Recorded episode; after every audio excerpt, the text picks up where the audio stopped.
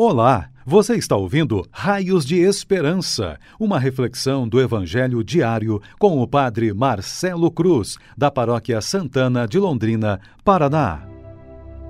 Queridos irmãos e irmãs, hoje, segunda-feira, vamos ouvir e refletir sobre o Evangelho de Lucas, capítulo 1, versículos de 26 a 38.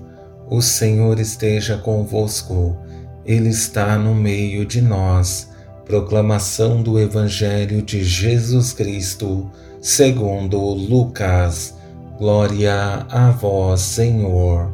Naquele tempo, o anjo Gabriel foi enviado por Deus a uma cidade da Galileia chamada Nazaré, a uma virgem prometida em casamento a um homem chamado José. Ele era descendente de Davi e o nome da virgem era Maria. O anjo entrou onde ela estava e disse: Alegra-te, cheia de graça, o Senhor está contigo. Maria ficou perturbada com estas palavras e começou a pensar qual seria o significado da saudação. O anjo então disse-lhe: Não tenhas medo, Maria, porque encontraste graça diante de Deus Eis que conceberás e darás à luz um filho, a quem porás o nome de Jesus. Ele será grande, será chamado Filho do Altíssimo, e o Senhor Deus lhe dará o trono de seu pai Davi. Ele reinará para sempre sobre os descendentes de Jacó, e o seu reino não terá fim. Maria perguntou ao anjo: Como acontecerá isso? Se eu não conheço homem algum, o anjo respondeu: O Espírito virá sobre ti, e o poder do Altíssimo te cobrirá com sua sombra. Por isso, o menino que vai nascer será chamado Santo, Filho de Deus. Também Isabel, tua parenta, concebeu um filho na velhice. Este já é o sexto mês daquela que era considerada estéril porque para Deus nada é impossível. Maria então disse: Eis aqui a serva do Senhor, faça-se em mim segundo a tua palavra. E o anjo retirou-se. Palavra da salvação. Glória a vós, Senhor.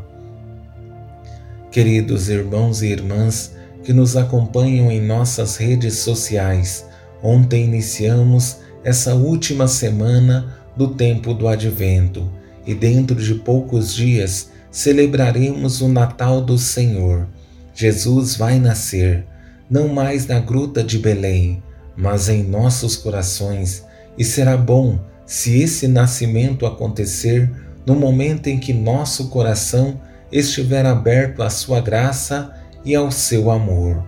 Ao longo de todas as semanas, tivemos uma palavra que iniciou no domingo como motivação para toda a semana que seguiria como norte. Na primeira semana, a palavra foi vigilância, na segunda, conversão, na terceira, a alegria.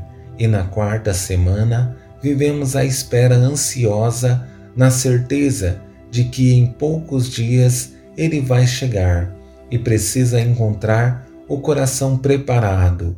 Para que essa preparação seja perfeita e nosso coração esteja aberto, vou conduzir a reflexão a partir de quatro palavras que certamente nos ajudarão a compreender o projeto de Deus e serão para nós raios de esperança. A primeira palavra é saudação, a segunda, promessa a terceira, dúvida e a quarta, aceitação. Com essa primeira palavra, saudação, percebemos o anjo que chega até Maria, uma mulher que foi pensada por Deus, preparada para cumprir a vontade divina em sua vida.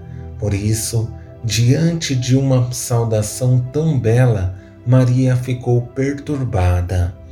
O anjo entrou onde ela estava e disse: Alegra-te, cheia de graça, o Senhor está contigo.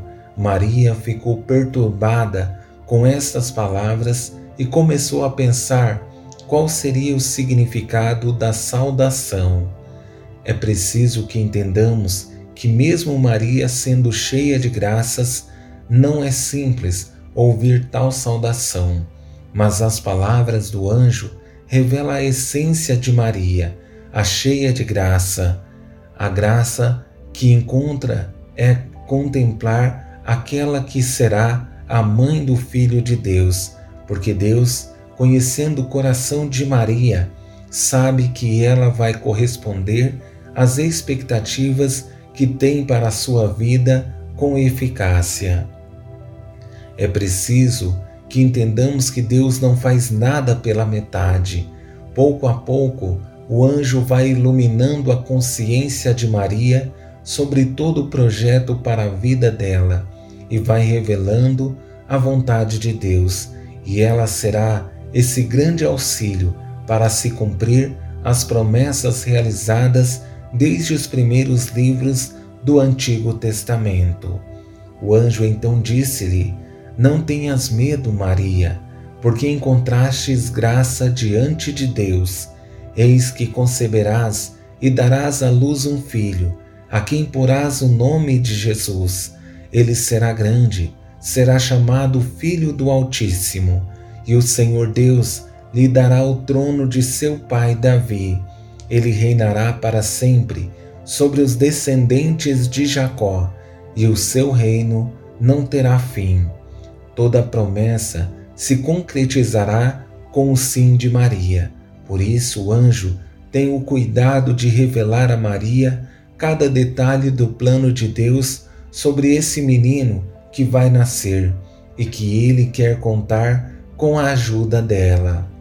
Nessa terceira palavra, encontramos o que é natural em qualquer adolescente que está aberta à vontade de Deus, mas quer entender todo esse plano divino. A dúvida é algo natural, mas não é uma dúvida de contestação, mas uma dúvida para uma maior compreensão do projeto de Deus. Por isso, cuidadosamente, o anjo explica. Como acontecerá isso se eu não conheço homem algum, o anjo respondeu: O Espírito virá sobre ti, e o poder do Altíssimo te cobrirá com sua sombra.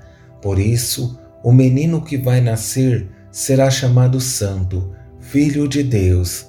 Com essa explicação, facilita a compreensão de Maria, porque precisava entender como aconteceria tudo isso.